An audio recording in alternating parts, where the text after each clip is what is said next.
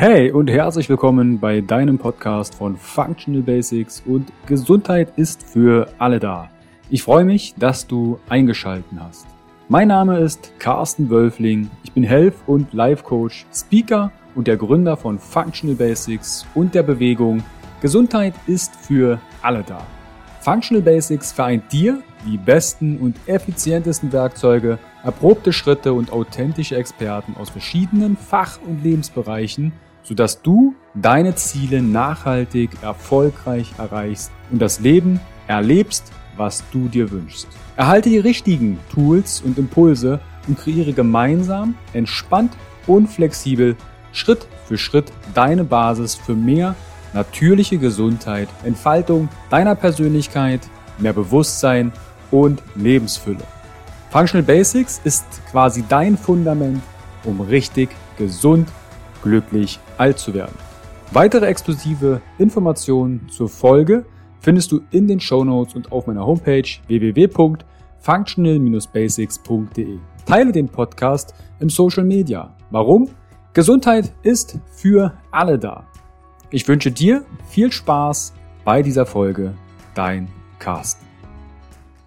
Herzlich willkommen wieder beim Interview von Functional Basics und deiner Bewegung. Gesundheit ist für alle da. Heute dreht es sich um das Thema PMS muss nicht sein, was du tun kannst. dazu habe ich mir die liebe Melissa eingeladen. Grüß dich, Melissa. Vielen Dank für die Einladung. Schön, dass ich hier sein kann. Ich habe im Vorfeld meine weibliche Community im Social Media gelöchert und ein bisschen wahrscheinlich genervt mit dem Thema. Mhm. Aber dadurch haben wir ganz viele Fragen auch für das Interview bekommen. Kannst du dich einmal der Community einmal näher vorstellen? Wie bist du zu dem Thema PMS gekommen? Ist das eventuell ein Thema von deiner Leidens- oder Lebensgeschichte selbst gewesen? Und warum genau PMS? Ja, klar, kann ich gerne machen. Also, ähm, wie ich selber dazu gekommen bin, das ist tatsächlich ein eigenes Erfahren gewesen. Ähm, ich habe damals auch lange die Pille genommen, wie wahrscheinlich ganz viele andere Frauen auch so aus meiner Generation und ähm, habe die abgesetzt und hatte dann immer mal so Zwischenblutungen oder auch Krämpfe mal, ne, also so klassische PMS-Symptome und habe mir aber nicht viel dabei gedacht, weil das bei so vielen anderen Freundinnen, Bekannten auch vorgekommen ist und dachte ich, das sei normal. Und es ist erst wirklich zum Thema geworden, als ich einen Kinderwunsch hatte.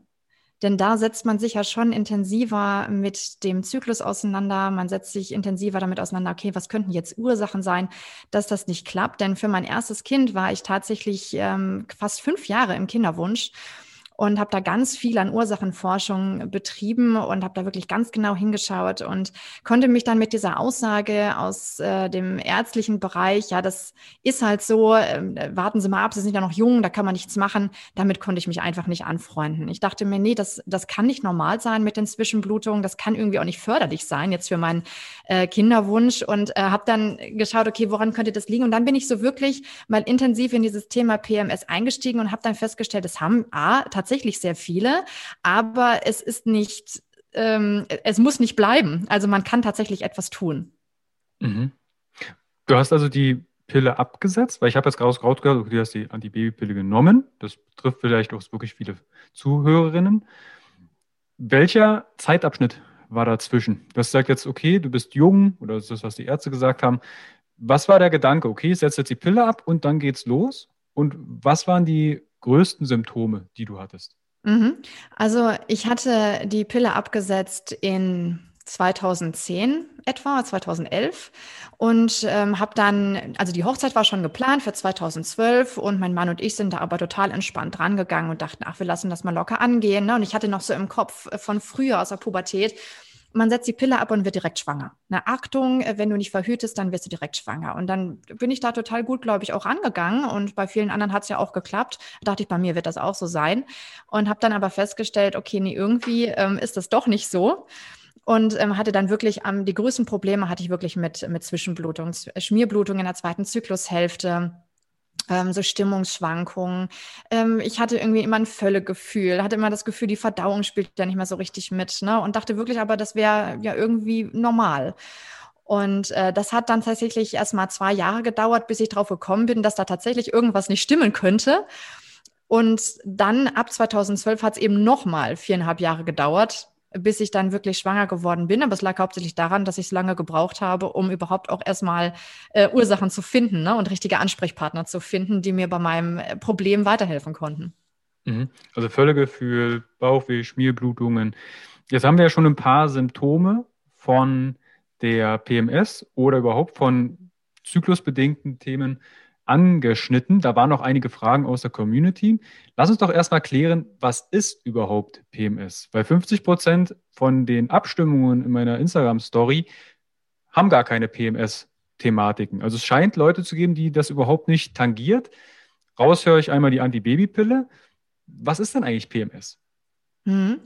PMS steht für das prämenstruelle Syndrom. Das heißt, das sind meistens Symptome, die in der zweiten Zyklushälfte, so kurz bevor man seine Tage bekommt, auftreten. Und dieses PMS, das ist so ein bisschen ein Sammelbecken als Begriff für ganz viele verschiedene Symptome. Es gibt eine ganze Liste von verschiedenen Symptomen. Ähm, das reicht wirklich von dem, was ich gerade gesagt habe, ne? Zwischenblutung, Schmierblutung, ähm, Völlegefühl, Aufgeblähtheit, Verdauungsprobleme, Stimmungsschwankungen, Wassereinlagerungen, die Brüste spannen, ähm, auch Gereiztheit, eine stärkere Emotionalität, also so Weinerlichkeit, ne? Das sind alles so Symptome, die auftreten können. Das kann auch bei jedem unterschiedlich sein. Und ähm, nicht jeder nimmt es gleich stark wahr. Also insbesondere, wenn sich ja körperliche und emotionale Symptome bündeln ne, und da mehrere von werden, desto eher habe ich ja ein, ein, vielleicht auch den Gedanken, okay, das ist vielleicht nicht normal und ich müsste was, was tun. Ne? Also das ist so ähm, dieses PMS-Syndrom. Mhm. Okay. Und du sagst jetzt zweite Zyklushälfte. Jetzt müssten wir wahrscheinlich den einen oder anderen nochmal abholen. Da muss es also noch eine erste Zyklushälfte geben. Wie ist denn der Zyklus der Frau im Groben aufgebaut? Das haben wir ähm, auch schon in einzelnen Podcast-Folgen mit NFP ähm, mal geklärt, aber vielleicht als Wiederholung. Wie ist der Zyklus der Frau aufgebaut? Mhm, ja, ist auch eine grundlegende Info, die man da erstmal braucht. Ne? Kann man nicht oft genug hören, auch als Mann. Ja, absolut. Äh, Finde ich gut. Also ähm, die erste Zyklushälfte, das ist quasi mit der, beginnt mit dem ersten Tag der Periode. So, da blutet quasi die Gebärmutterschleimhaut ab, die sich vorher aufgebaut hat. Und in der ersten Zyklushälfte ist das dominante Hormon das Östrogen. Das Östrogen wird aufgebaut und zwar wird das stimuliert durch das sogenannte FSH, das follikelstimulierende Hormon. Das ist dafür zuständig, dass die Eizelle reift in der ersten Zyklushälfte und sich die, die Gebärmutterschleimhaut schon mal aufbaut. Wenn der Östrogenspiegel hoch genug ist, gibt es ein Feedback ans Gehirn, dass ein weiteres Hormon ausgeschüttet wird, nämlich das LH, das luteinisierende Hormon. Und das wiederum löst den Eisprung aus.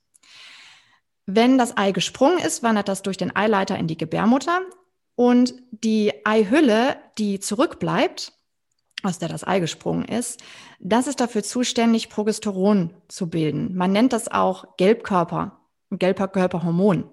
Das ist in der zweiten Zyklushälfte dafür zuständig, dass sich die Gebärmutterschleimhaut quasi noch weiter aufbaut und ähm, wie so Nester bildet, wo sich eine potenziell befruchtete Eizelle richtig einnisten kann, richtig reinkuscheln kann, ähm, damit es eben auch sich weiterentwickeln kann äh, zu einem Embryo und dann entsprechend eine Schwangerschaft entsteht. Mhm. Und die Problematik bei dem PMS ist jetzt ganz häufig, dass dieses Hormonzusammenspiel gestört ist. Denn das ist wichtig im Zyklus, dass die Hormone Östrogen und Progesteron in einem bestimmten Verhältnis zueinander bestehen. Ich sagte ja eben, in der ersten Zyklushälfte ist Östrogen dominant, in der zweiten Zyklushälfte sollte Progesteron dominant sein. Wenn das nicht so ist, dann kommt es eben schnell zu diesen Symptomen, die wir eben gerade schon mal aufgezählt haben. Mhm. Ich habe jetzt gerade so im Hinterkopf, wenn du die zwei Hormone, Östrogen und Progesteron, erwähnst im Hinterkopf, da gibt es ja sowas wie Östrogendominanz und Progesteronmangel. Inwiefern hat denn, haben diese Level etwas mit dem Zyklus, mit vielleicht diesem, okay, ich spüre jetzt meinen Zyklus gar nicht adäquat. Mhm. Manche spüren ja aufgrund der PMS vielleicht etwas deutlicher. Inwiefern hat denn der, das Östrogen und der Progesteron, das Level, was mit dem PMS zu tun? Wenn ich in, also wir, dreh, wir drehen uns ja die, bei diesem PMS immer um die zweite Zyklushälfte, weil wir haben, man muss sich äh, mal vorstellen, für Östrogen viel mehr Einflüsse, dass genug Östrogen da ist. Es ist ganz selten ein Problem, meistens erst ähm, in der Menopause, ne? also so in den Wechseljahren, dass zu wenig Östrogen da ist. Haben wir normalerweise so sonst nicht, sondern wir haben ganz, ganz viele Einflüsse darauf, dass Östrogen in der ersten Zyklushälfte ausreichend da ist. Ähm, und meistens äh, vielleicht auch zu viel. Und in der zweiten Zyklushälfte soll ja das Progesteron überwiegen über dem Östrogen. Das Problem ist aber, dass wir ganz viele einschränkende Dinge haben und Situationen, die dazu führen, dass wir zu wenig Östro äh, Progesteron in der zweiten Zyklushälfte da haben. Das heißt, Östrogendominanz bedeutet, ich habe quasi durchgängig zu viele Östrogene da, sodass die zweite Zyklushälfte zu kurz wird. Ähm, die Gebärmutterschleimhaut kann sich nicht richtig aufbauen, das Ei kann sich nicht richtig einnisten, wir können nicht schwanger werden oder die Schwangerschaft hält nicht. Jetzt mal ganz simpel dargestellt. Das Symptom ist immer ähnlich. Also das Ergebnis ist immer gleich. Ob ich jetzt eine Östrogendominanz, eine Östrogendominanz habe, also einfach grundsätzlich zu viel Östrogen. Progesteron ist im normalen Maß da, aber Östrogen ist einfach die ganze Zeit über diesem Progesteronlevel. Mhm. Oder die zweite Situation, das ist dann so Progesteronmangelsituation. Östrogen ist in der ersten Zyklushälfte ausreichend da, sinkt auch in der zweiten Zyklushälfte, aber Progesteron baut sich nicht ausreichend auf, um über diesen Schwellwert zu kommen, den wir da brauchen.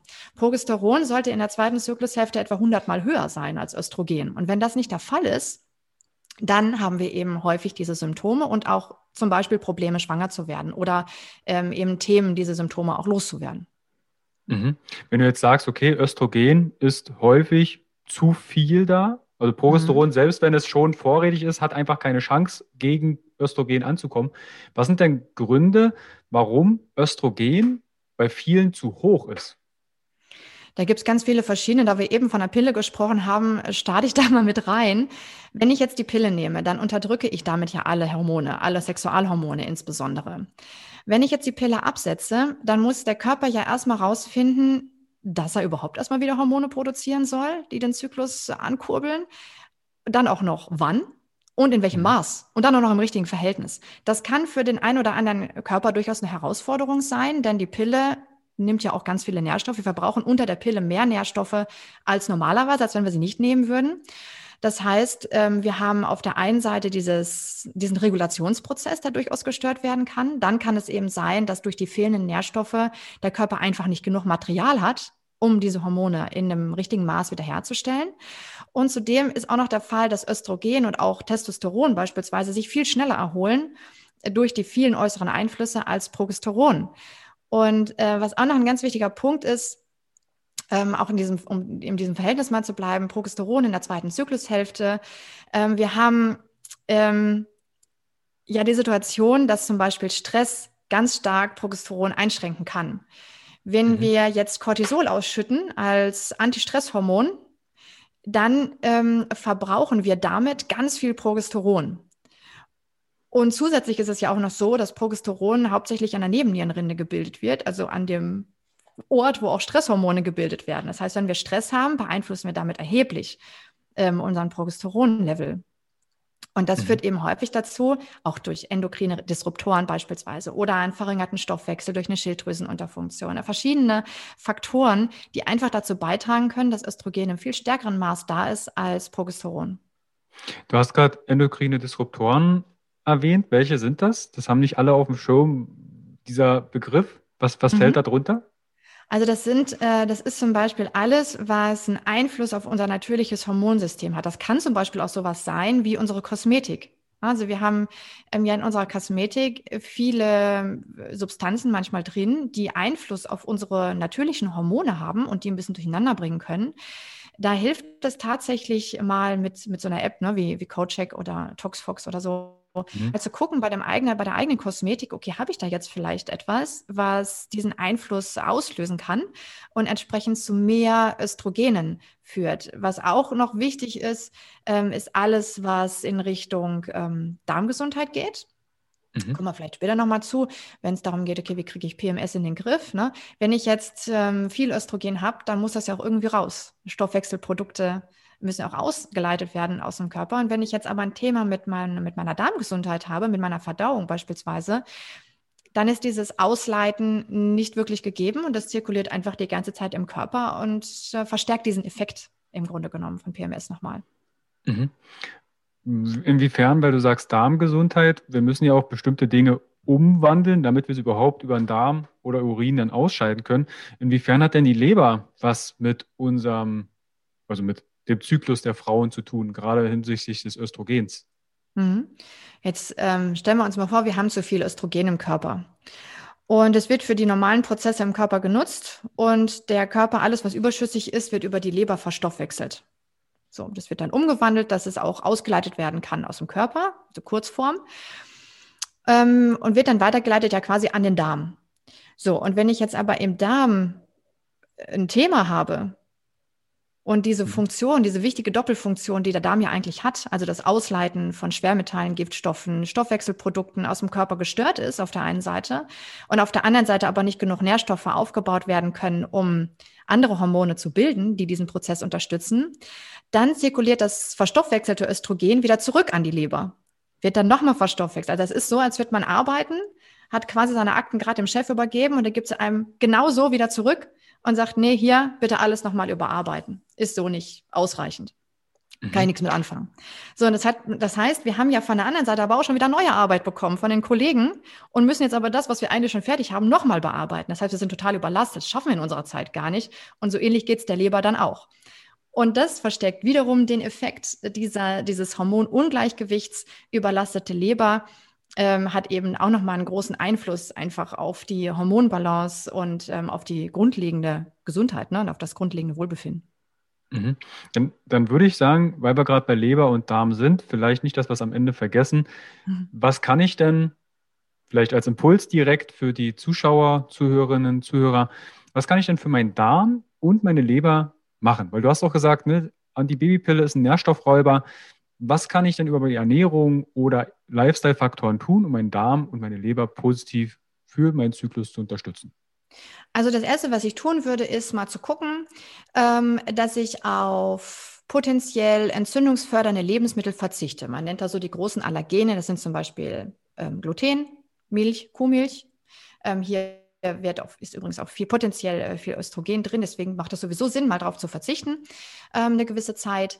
Ähm, dann ähm, auf ähm, einige andere allergenfördernde Lebensmittel, Soja beispielsweise hat auch viele Östrogene, die da drin sind, Phytoöstrogene, die unseren Östrogenhaushalt beeinflussen können. Mal eine Zeit lang darauf zu verzichten und auch mal ähm, zu prüfen für sich selbst, habe ich vielleicht irgendwie eine äh, Histaminintoleranz? Wenn ich das mal sechs Wochen lang mache, auf diese Lebensmittel zu verzichten, gibt noch ein paar mehr, ähm, dann kann ich ja selber für mich mal feststellen, werden die Symptome besser? Habe ich die noch genauso stark? Oder merke ich vielleicht sogar eine Veränderung? Wenn das mhm. so ist, dann ist das schon mal ein erster Hinweis dafür, dass wir damit auf jeden Fall was tun können. Ähm, wenn das auch so äh, gut funktioniert, also man kann ähm, da nochmal genauer gucken. Ich arbeite ganz gerne mit Fragebögen, ne, um selber herauszufinden, okay, inwieweit schränkt jetzt meine Darmgesundheit beispielsweise meinen Zyklus, meine Fruchtbarkeit ein. Mm, dann äh, kommt es im nächsten Schritt dazu, okay, wie kann ich jetzt meinen Körper, wenn jetzt der Darm aufgebaut ist, und ich das eine Weile gemacht habe, dazu bringen, ausreichend Nährstoffe her, äh, wieder aufzunehmen. Und dann ist halt mhm. halt die Frage, welche Nährstoffe brauche ich überhaupt? Ne, was mhm. habe ich dann überhaupt für ein Thema? Ne, also wenn ich jetzt alles wahllos einwerfe, was ich im Internet lese, das könnte helfen, das könnte helfen, mache ich vielleicht ähm, nicht viel falsch, aber auch nicht viel richtig. Ne? Ähm, deswegen empfehle ich da immer zu gucken, okay, wo könnten jetzt diese Nährstoffe sein? Was könnte das sein, was mir hilft? Ähm, und ich arbeite da beispielsweise ganz gerne mit der Haarmineralanalyse. Mhm. Na, um da einfach rauszufinden, da, da haben wir im, im Vergleich zu einem Blutbild einfach den Vorteil, dass wir nicht eine Momentaufnahme nur haben, sondern wir können rückwirkend über die letzten drei Monate sehen, weil wir ja Haare testen, über, ne, die ja einen gewissen Zeitraum gewachsen sind. Ähm, was war denn da in meinem Körper los? Was fehlt mir mhm. vielleicht, aber was ist vielleicht auch zu viel da? Na, das sieht man auch entsprechend. Und ähm, da das ja in den Haarzellen ist, ist die Wahrscheinlichkeit ja auch viel höher, dass es sich in anderen Zellen des Körpers befindet. Ne? Im Blut sehen wir zwar, da ist was im Blut, aber wir wissen nicht so genau, ist das jetzt auch in den Zellen angekommen oder nicht. Ne? Und zirkuliert das bloß im Blut. Ähm, deswegen arbeite ich da sehr gerne mit, habe da wirklich sehr, sehr gute Erfahrungen mitgemacht, um äh, dieses, diesen Nährstoffmangel wieder auszugleichen, den der Körper auf jeden Fall braucht, ähm, um dieses PMS-Symptom auch in den Griff zu bekommen. Also Haarminer Haarmineralanalyse quasi, um Nährstoffe abzuschecken, ob ich da vielleicht ein Defizit habe. Was gilt denn bei den Haarmineralanalysen zu berücksichtigen? Ich habe jetzt, ich habe auch viele schon in, in, in, den Jahren selbst gemacht und an Klienten gemacht. Aber da kommt dann jemand daher und sagt, ey, ich war gestern beim Friseur. Oder ich habe mir vorhin mhm. die Haare blondiert, ob Männlein oder Weiblein. Was, was gilt denn da zu berücksichtigen bei einer Haarmineralanalyse? Da gilt zu berücksichtigen, dass man erstmal genug Haare hat. Ich habe ja auch Männer im Coaching, das ist manchmal ein Thema, dass da nicht genug Haare sind. Also das ist natürlich eine Voraussetzung. Und ähm, dann äh, muss man mindestens sechs bis acht Wochen warten nach Färben, Tönen, Dauerwelle, also alles, was an künstlichen Sachen an die Haare kommt, ähm, um diese Haarmineralanalyse zu machen. Das sind etwa so zwei, zweieinhalb Zentimeter, die man ja braucht äh, für die Analyse. Ähm, und was ich auch immer empfehle, für diese Zeit, wenn man das plant, diese Analyse zu machen, erstmal auf ähm, Anti-Schuppen-Shampoo zu verzichten. Denn da ist ganz viel Zink drin und das könnte das Bild verfälschen. Dann wird ganz viel Zink angezeigt, obwohl man vielleicht eigentlich einen Zinkmangel hat. Das wäre ja schade. Ähm, deswegen würde ich sowas auch beachten. Mhm. Okay, also wir haben einmal entzündungsfördernde Lebensmittel reduzieren. Das klingt für mich so ein bisschen in so Richtung Paleo. Ne? Also alles, mhm. was Gluten, Milch, eventuell Hülsenfrüchte wie Soja, ähm, industrielle Öle und Co. Stark reduzieren. verarbeitete Lebensmittel, Zucker, solche genau. Sachen. Dann äh, Histaminintoleranz abchecken. Was wären da zum Beispiel Symptome, um da vielleicht zu sagen, hey, vielleicht habe ich ja eine Histaminintoleranz oder gibt es da Fragebögen oder kann ich das auch über einen, über einen Test rausbekommen? Also ich nehme immer ganz gerne ähm, den Selbsttest, nämlich mhm. mal einfach eine Woche drauf, zu, äh, ein paar Wochen drauf zu verzichten. Also ich sage ja immer, sechs Wochen sollte man das auf jeden Fall machen. Ähm, ich nenne immer das Beispiel Tomaten. Mhm. Die meisten mögen super gerne Tomaten. Wenn ich aber feststelle, ich habe ein Kribbeln auf der Zunge, wenn ich Tomaten esse, ein Brennen im Hals, ich kriege Magenschmerzen davon, Sodbrennen, ähm, die Haut verändert sich, ja, dann kann man davon ausgehen. Jetzt ist es ja so, dass wir uns ja meistens über einen ganz schön langen Zeitraum nach einer gewissen Art und Weise annähern. Das heißt, uns fallen manche Sachen vielleicht auch gar nicht auf. Wenn ich das jetzt so höre, denke ich, ja, ich habe keine Probleme mit Tomaten. Wenn ich das aber mal weglasse, sechs Wochen, ähm, und danach, ähm, also ich stelle schon in den sechs Wochen fest, ob sich was verändert und führe danach vielleicht dieses Lebensmittel wieder ein und merke dann aber einen Unterschied, dann mhm. ist die Wahrscheinlichkeit ja relativ hoch, dass ich so ein Thema damit habe. Und dann nehme ich einfach so eine histaminhaltige Lebensmitteltabelle und sage, okay, das, das, das hat sehr viel Histamin. Und dann haue ich das mal eine Zeit lang raus und schaue, wie es da mir zum Beispiel auch zyklusbedingt besser geht. Genau, ja, ich ähm, habe halt schon häufig erlebt, auch in meinen Coachings, ich mache dann ja auch, ich arbeite da auch mit der Eliminierungsernährung. Du sagtest eben Paleo, klar, da gibt es Autoimmunprotokoll, ne, was man ja auch, wo man auch Rezepte findet und so.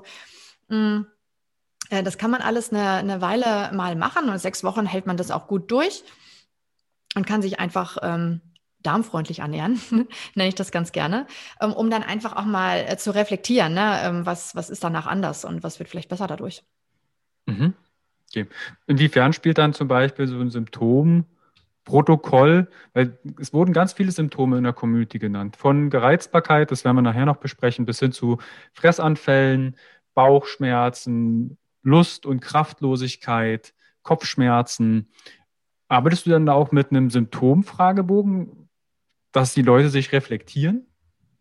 Ja, also ich mache das normalerweise über ein relativ umfängliches Protokoll für sich selbst. Ähm, jeder kann da auch ähm, sicherlich sein eigenes, seine eigene Vorlage verwenden. Aber was sich für mich bewährt hat, was die Ernährung betrifft, arbeite ich da wirklich mit einem Tracking-System, dass man einfach mal für sich über MyFitnessPal oder so trackt, okay, was esse ich eigentlich so den ganzen Tag? Dann ist es ja auch super wichtig, insbesondere wenn man unter PMS leidet ähm, auf eine ausreichende Makronährstoffverteilung zu achten. Ausreichend Kohlenhydrate, Fette, vor allem ausreichend Proteine ähm, zu essen, ähm, um das erstmal zu schärfen, das Bewusstsein dafür. Was esse ich gerade? Was tut mir gut? Dann ähm, arbeite ich da gerne noch mit einem Befindenprotokoll.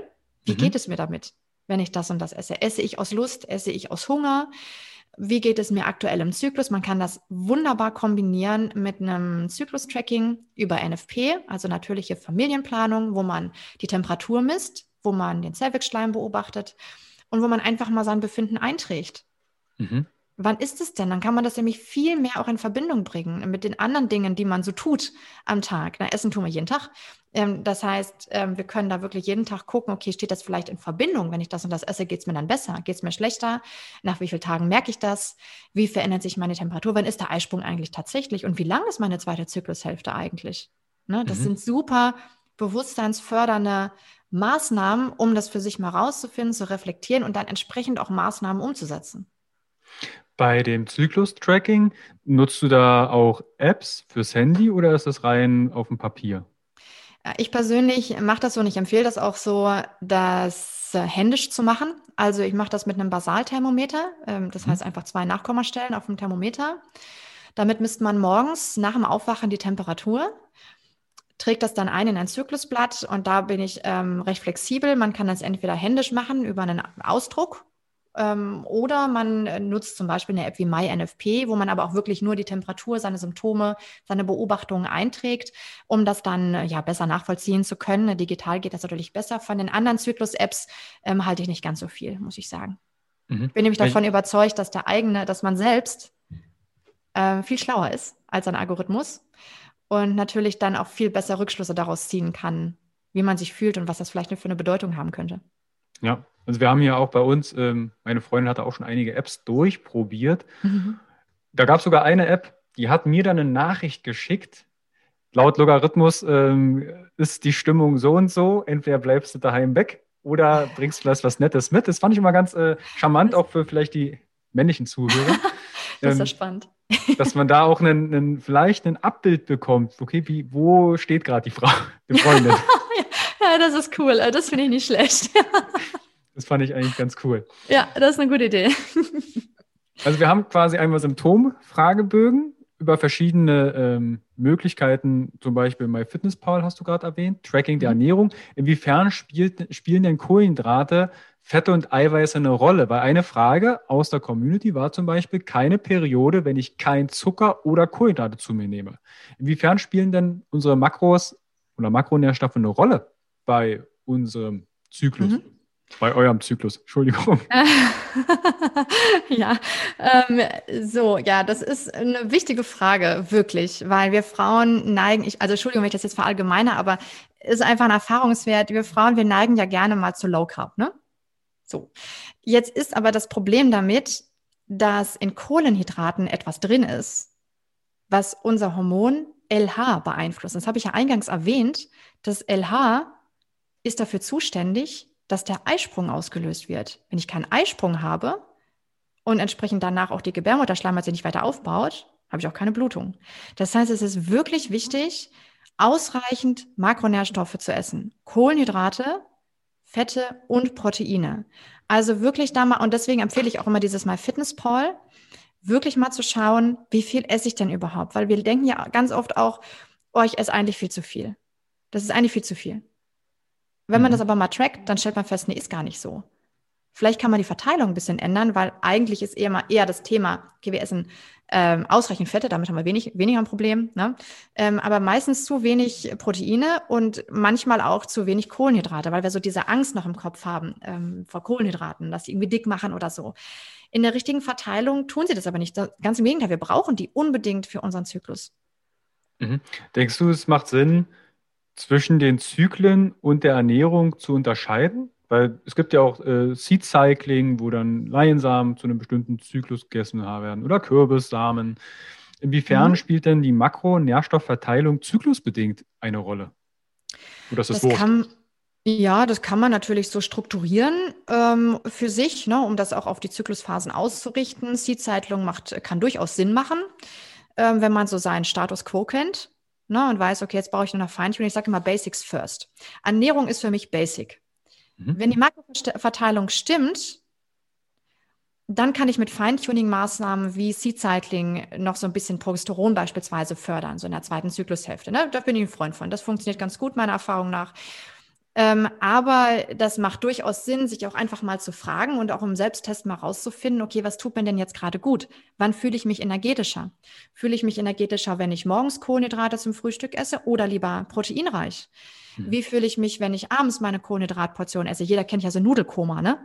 Viele Kohlenhydrate sind dafür auch zuständig, ähm, die Entspannungshormone, Schlafhormone auszuschütten. Das kann man damit alles beeinflussen. Ne? Also man sagt ja nicht umsonst, Ernährung ist Medizin. Stimmt, das ist unser größter Einflussfaktor, unser größter Hebel, den wir jeden Tag umsetzen können. Deswegen finde ich das so sympathisch.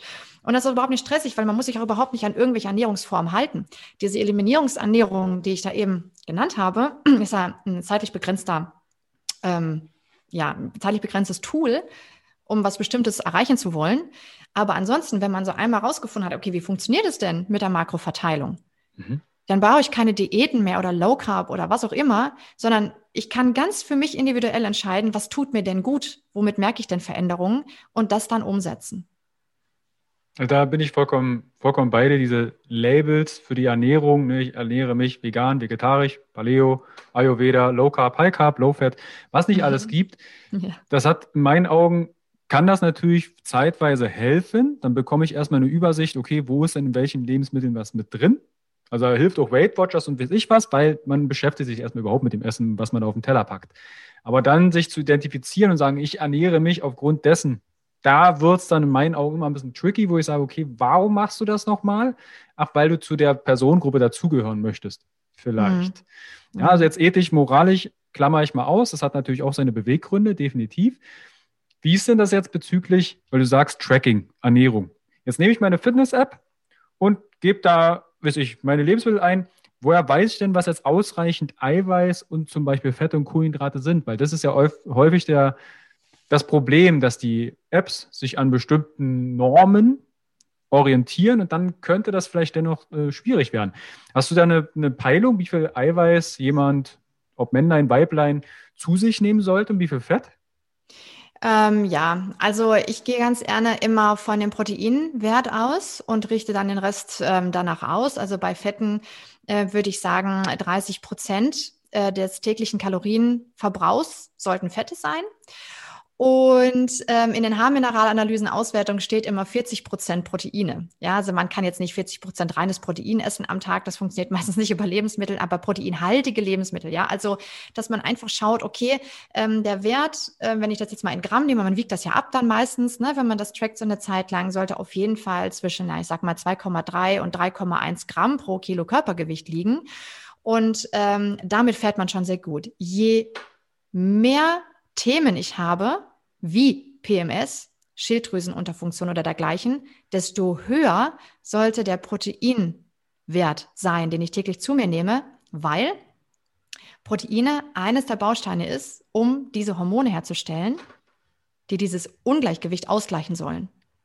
Mhm. Na, da kann man sich ganz gut dran halten.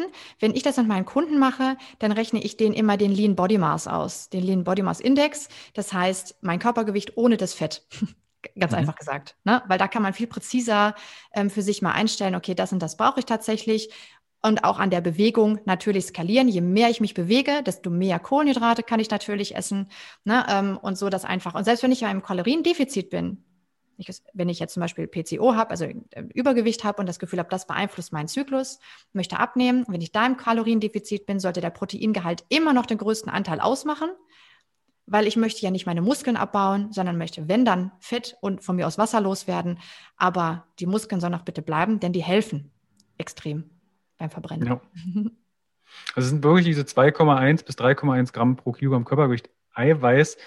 Das wirkt natürlich gegenüber der Empfehlung von der Deutschen Gesellschaft für Ernährung von 0,8 exorbitant hoch, extrem hoch, aber auch erfahrungsgemäß wird da, das ist, DGE orientiert sich an, wo ist der wo ist der Übergang zwischen ich bin krank und gesund?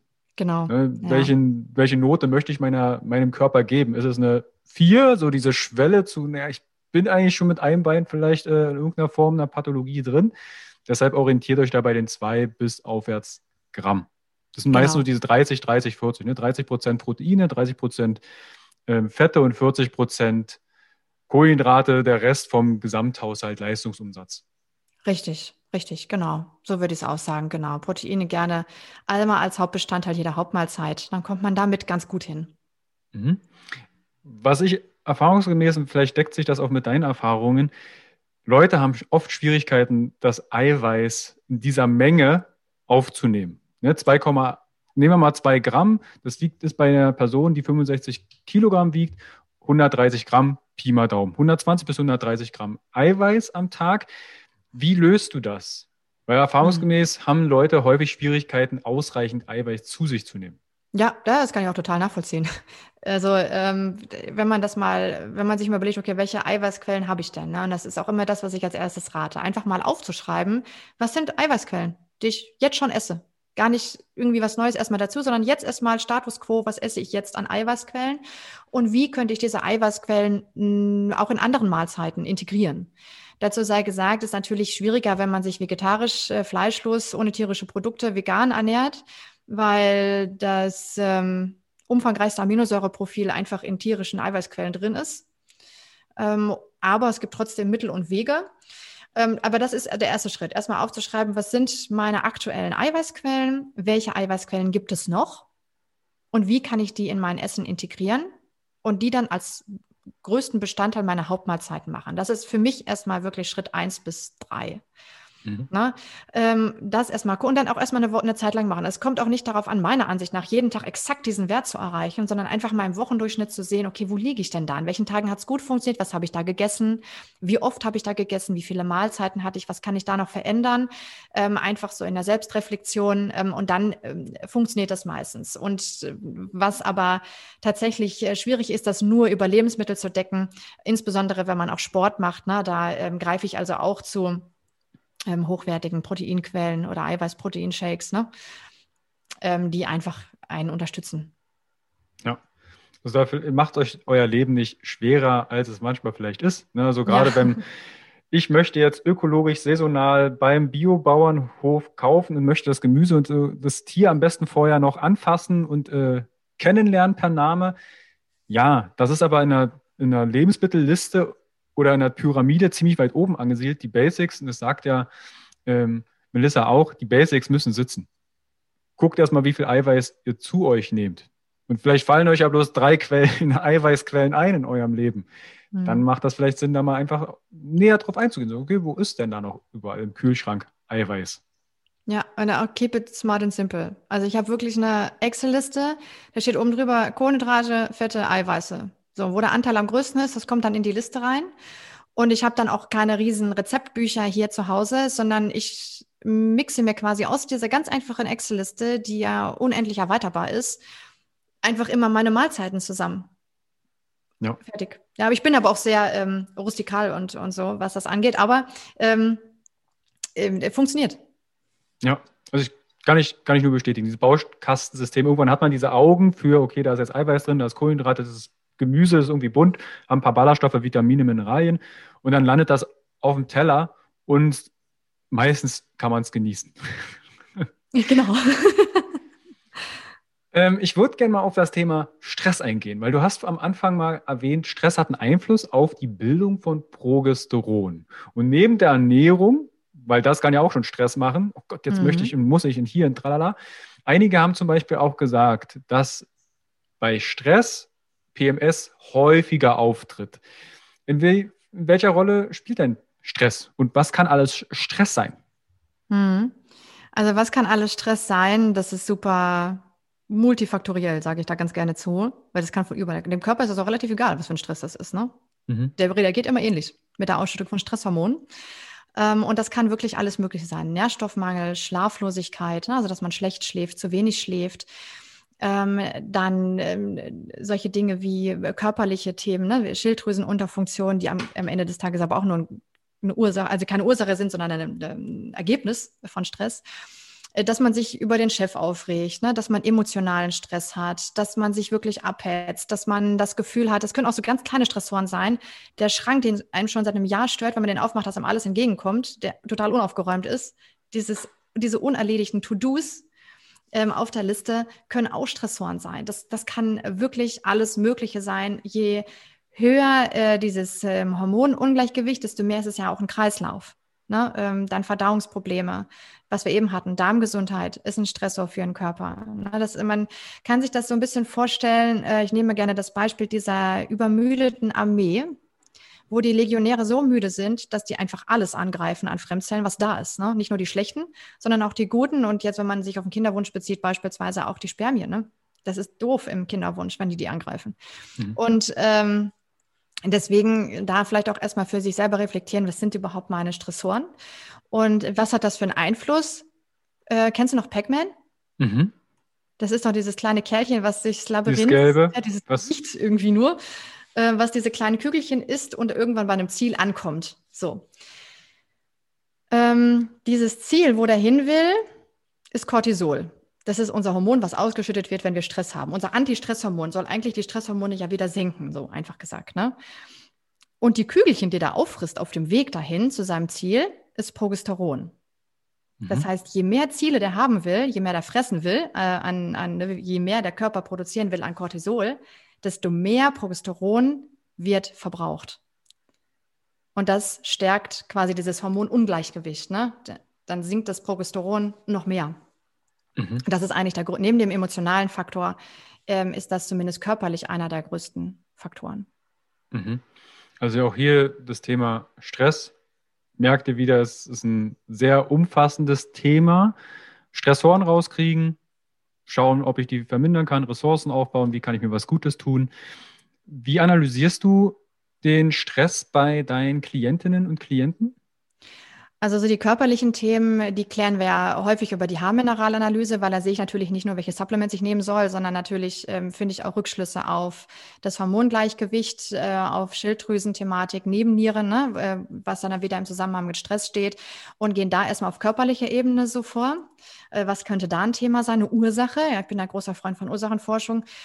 Und ähm, dann schauen wir natürlich auch auf der emotionalen Ebene. Was sind da denn noch so für Stressoren? Ne? Was beschäftigt einen? Was löst irgendwie Druck aus? Ne? Was sind so ähm, Themenfelder? Und das mache ich ganz viel über Fragebögen. Ne? Also einfach im Gespräch ähm, rausfinden, okay, was sind Themen? Erstmal das Was klären, also warum mhm. ähm, sollte ich da irgendwie ansetzen? Dann was, was kann ich tun und wie setze ich das im Alltag um, dass es besser werden kann?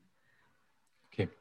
Also da schaue ich mal, ich habe auch einige Stressfragebögen, stressverstärkte Gedanken und Co. Das verlinke ich euch in die Show Notes. Da könnt ihr direkt mal gucken, wo steht ihr gerade.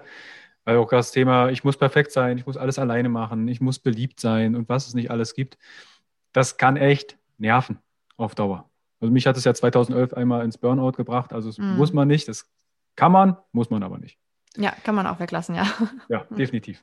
Ähm, ich würde mal ein paar Fragen aus der Community mit reinnehmen. Und zwar, ja, also wir haben jetzt Ernährung, können wir einen kleinen Haken dran machen. Ja. Was tun, und das kam sehr häufig, was tun gegen Stimmungsschwankungen und Gereiztheit? Da möchte ich anmerken, ein Kommentar, ein, die Frage wurde auch ähm, beantwortet von einem Mann. Der hat gesagt, dann bleibe ich fern.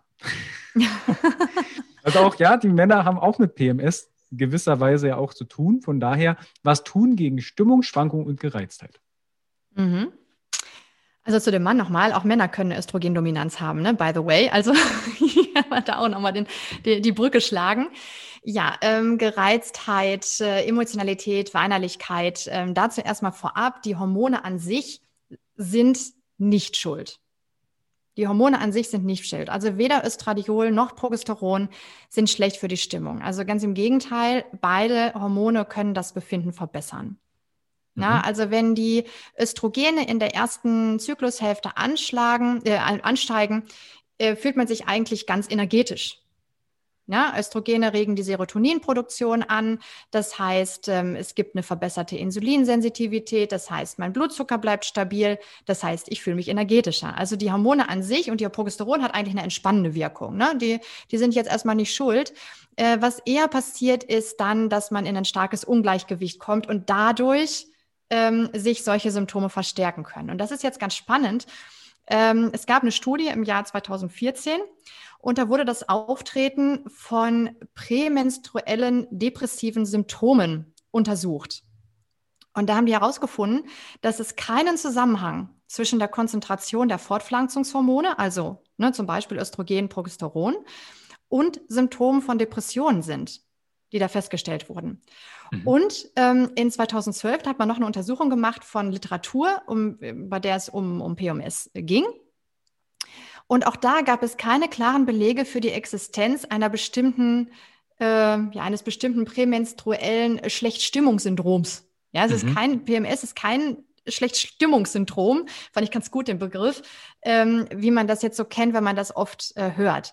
Ähm, ich glaube eher, äh, dass die Hormone, die da vielleicht im Ungleichgewicht sind, etwas an, ans Tageslicht bringen und etwas zum Vorschein bringen, was sowieso schon die ganze Zeit da ist, aber in der ersten Zyklushälfte vom Östrogen ähm, überdeckt wird quasi. Mhm. Ja?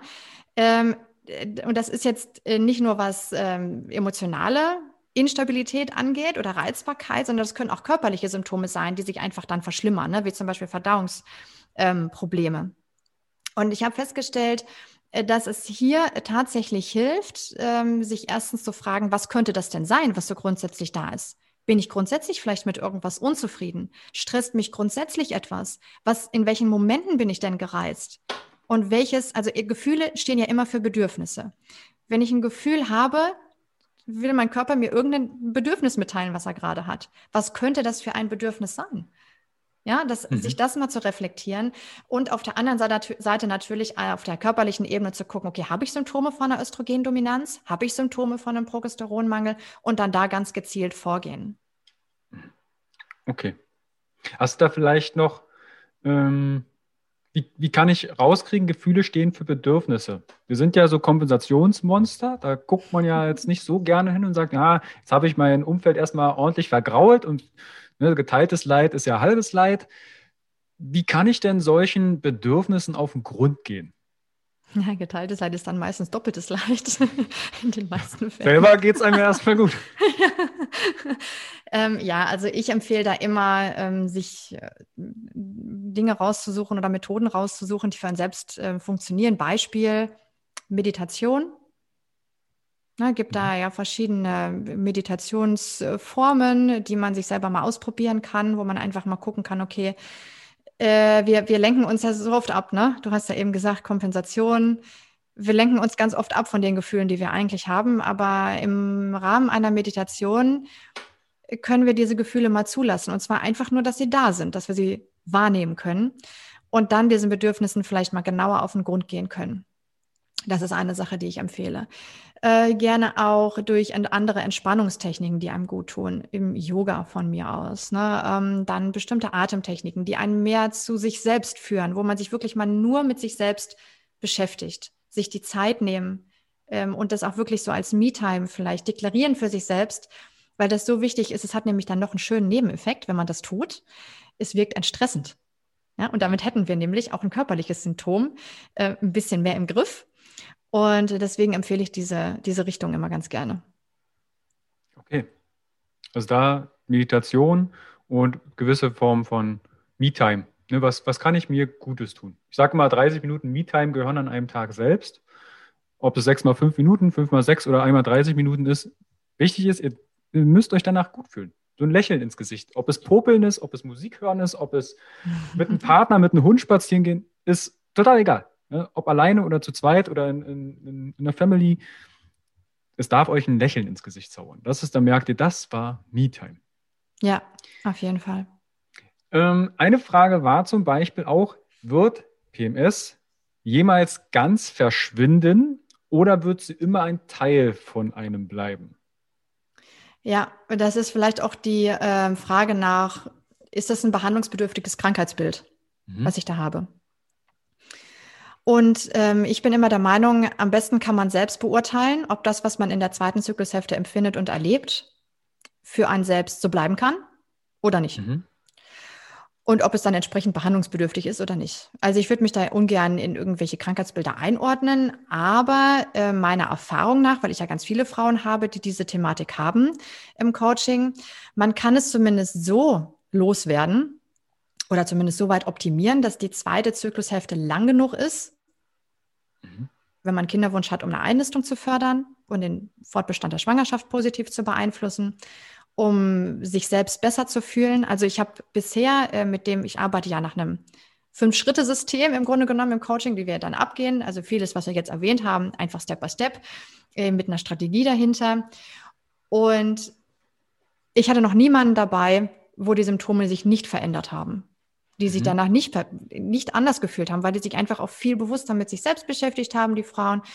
Ähm, und wir haben halt einfach auch den Vorteil als Frau, dass unser Zyklus ein deutlicher Signalgeber ist. Wir mhm. haben ja quasi schon ein Resonanzsystem eingebaut. Das heißt, ähm, wir können auch ziemlich schnell feststellen, wie verändert sich das. Und auch mal, wenn man sich jetzt mal auch die Zeit dafür gibt und sich die Zeit selbst dafür einräumt und sich das erlaubt, sich diese Zeit für den Körper zu nehmen, man hat die Pille ja auch nicht nur drei Tage genommen, ne? Zum mhm. Beispiel. Ähm, dann ähm, hat man auch eine Chance, dass sich die Symptome verbessern, weil man an der Ursache arbeitet und nicht am Symptom. Ja. Also nicht dieses Davos, oh, ich habe jetzt mal Bauchschmerzen, ich lege mir eine Baum, äh, eine Baum, eine Wärmflasche mhm. auf den Bauch, mhm. sondern was könnte sich dahinter verbergen? Natürlich jetzt nicht auf zum Hypochonder äh, irgendwie mutieren und sagen, ah, da, der linke Zeh juckt, mal gucken, was das ist. Aber wenn es öfter auftritt, dem nachgehen. Mein Körper kommuniziert ja rund um die Uhr. Dieses Körpergespräch mal wieder zu führen und die Sprache zu, zu matchen und sagen, hey, ich brauche jetzt keinen Dolmetscher, das wäre der Arzt, der Therapeut, mhm. sondern ja, wie fühle ich mich eigentlich heute? Wonach ist mir gerade? Genau. Ja, und ich habe festgestellt, also ich arbeite ja den, mit den Frauen drei Monate zusammen. Mhm. Äh, ganz intensiv, um an diesen Themen zu arbeiten. Damit hat man schon einen guten Grundstock gelegt. Ich sage, man hat eine gute Basis danach. Ne, man hat ähm, das Bewusstsein für die verschiedenen Themen, die eine Rolle spielen können. Und ähm, ich vergleiche das ganz gerne äh, mit einem Eiswürfel. Wenn ein mhm. Eiswürfel draußen liegt bei minus 20 Grad und ich möchte, dass das Wasser wird, weil ich was trinken möchte, ähm, dann kann ich eine ganze Menge machen, aber der bleibt ja auch bei minus 10 Grad immer noch ein Eiswürfel, wenn ich nicht gerade mit Pickel drauf haue. So, und wenn es aber 0 Grad wird, dann merke ich schon, oh, es verändert sich was. Ne? Der fängt so langsam an, kleiner zu werden. Und je wärmer das wird, desto kleiner wird das, äh, wird der Eiswürfel, desto eher wird er flüssig, desto eher kann ich was trinken. Und die einzige Maßnahme, die geholfen hat, war der Temperaturanstieg. Mhm. Das waren nicht 100 Maßnahmen, die ich gemacht habe, um den irgendwie zum Schmelzen zu bringen, sondern das war der Temperaturanstieg, der geholfen hat. Ähm, aber auch nur, weil es lang, weil ich dem Zeit gegeben habe, weil ich da langfristig nachgeguckt habe, dass die Temperatur steigt. Und äh, genauso ist es mit dem Körper, finde ich auch. Na, man muss mhm. nicht 100.000 Sachen ausprobieren, sondern man, wenn man guckt, okay, was könnte jetzt die Ursache sein, da mal gezielt dran arbeitet und dem Ganzen seine Zeit gibt, ähm, dann hat man meiner Meinung nach auch eine gute Chance, dass sich das auch verbessern kann. Ich habe ich hab meine Community auch gefragt, was ihnen gut tut. Mhm. Da kam von Ruhe, leichte Bewegung, Dunkelheit, Schlafen. Manche hatten auch geschrieben, dann zum Beispiel meine Schmerztablette oder CBD-Öl. Waren ganz vielseitige Sachen, aber häufig kam Ruhe und mal Dunkelheit. Also so ein bisschen, ich nehme mich mal zurück. Ja. Würdest du da mitgehen? Sind das äh, gute Interventionen auch für diejenigen, die sagen, hey, ich bin da noch auf einer großen Suche? Mhm. Also ich würde sagen, äh, da einfach bei, bei sich selbst mal gucken, ne, ähm, was da am besten hilft. Manchen hilft Bewegung, manchen hilft Ruhe, beides mal ausprobieren und dann gucken, wie fühle ich mich danach. Ne? Auch da wieder in der, in der ähm, Selbstreflexion sein. Ne? Okay. Also da schaue ich mal, ob wir da in, den Show Notes noch was reinpacken, gerade für die Selbstreflexion, um da so ein paar Tools zu bekommen. Ja, genau. Und es ist ja auch so, ähm, wenn ich das äh, mache und mir die Ruhe gönne, häufig ist es ja vielleicht auch so, dass man trotzdem in dieser Zeit, wo es einem vielleicht erstmal nicht so gut geht, ähm, genau die gleichen Aufgaben weitermacht, die man vorher macht. Man tendiert dazu, halt alle Aufgaben zu übernehmen, kann vielleicht nicht schlecht, äh, kann vielleicht nicht gut Nein sagen und das einfach mal üben.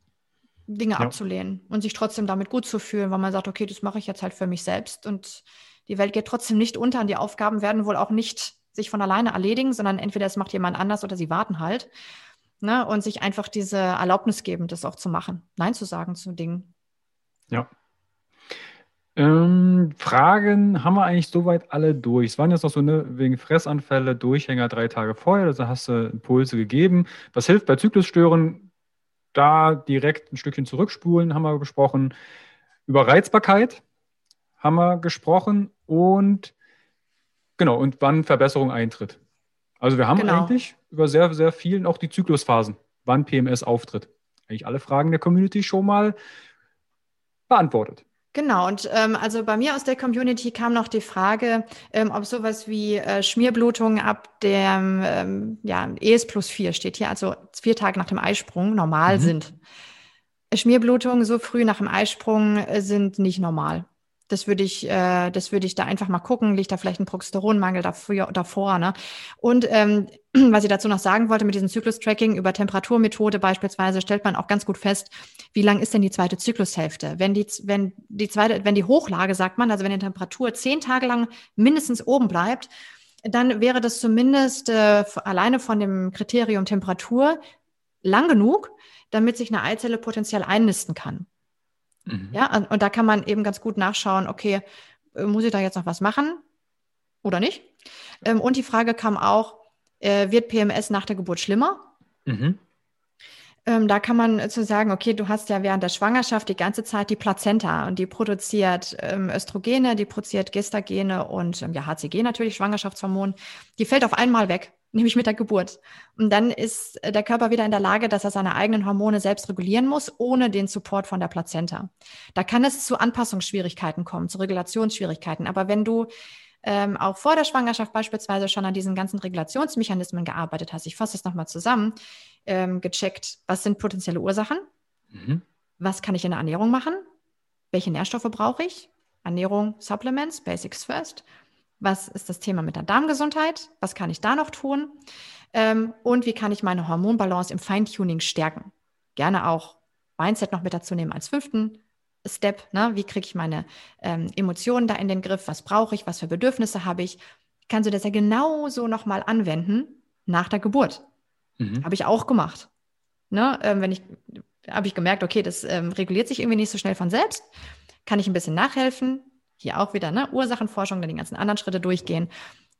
Hilft langfristig. Mhm. Also danke da auch für die äh, Fragen deiner Community bezüglich, wenn du sagst Ursachensuche und wir haben jetzt ganz viele Impulse und man kann da auch recherchieren und auch auf deiner Homepage nachlesen und auf deinem Instagram-Feed schauen. Da gibt es ganz viele tolle Impulse. Wenn jetzt jemand sagt, du Melissa, ich würde gern mit dir zusammenarbeiten oder ich möchte das jetzt wirklich einmal klären und längere Zeit ja, in den Griff bekommen, wie schaut denn die Zusammenarbeit mit dir aus und wie kann ich mit dir Kontakt aufnehmen? Mhm.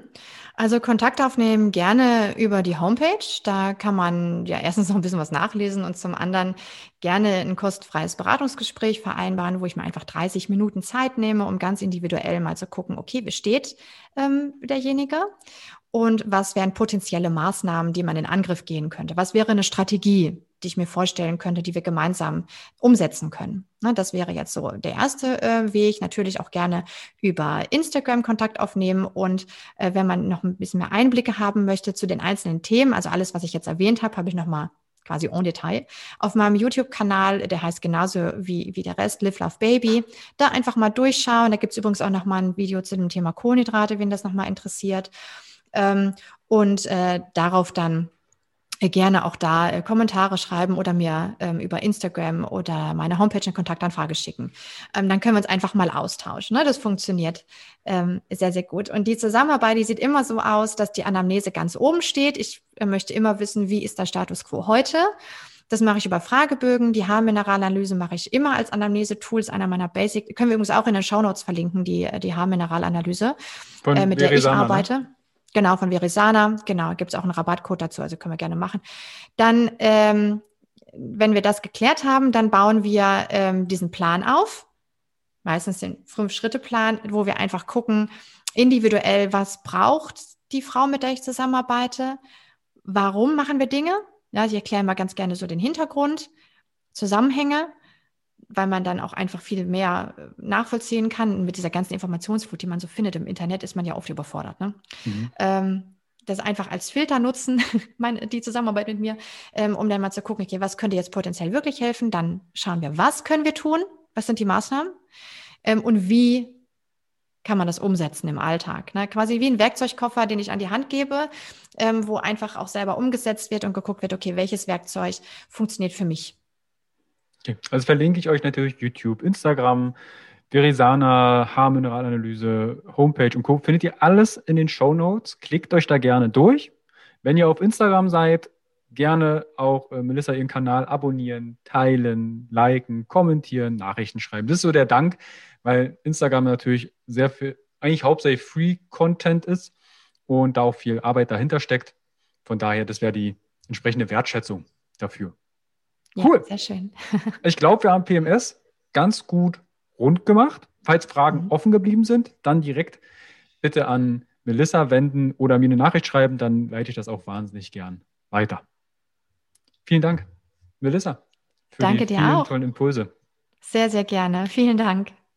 Dann die Community, liken, teilen, abonnieren, alles, was man so anklicken kann, anklicken und dann hören wir uns bald wieder. Bis bald. Ciao, Melissa. Ciao.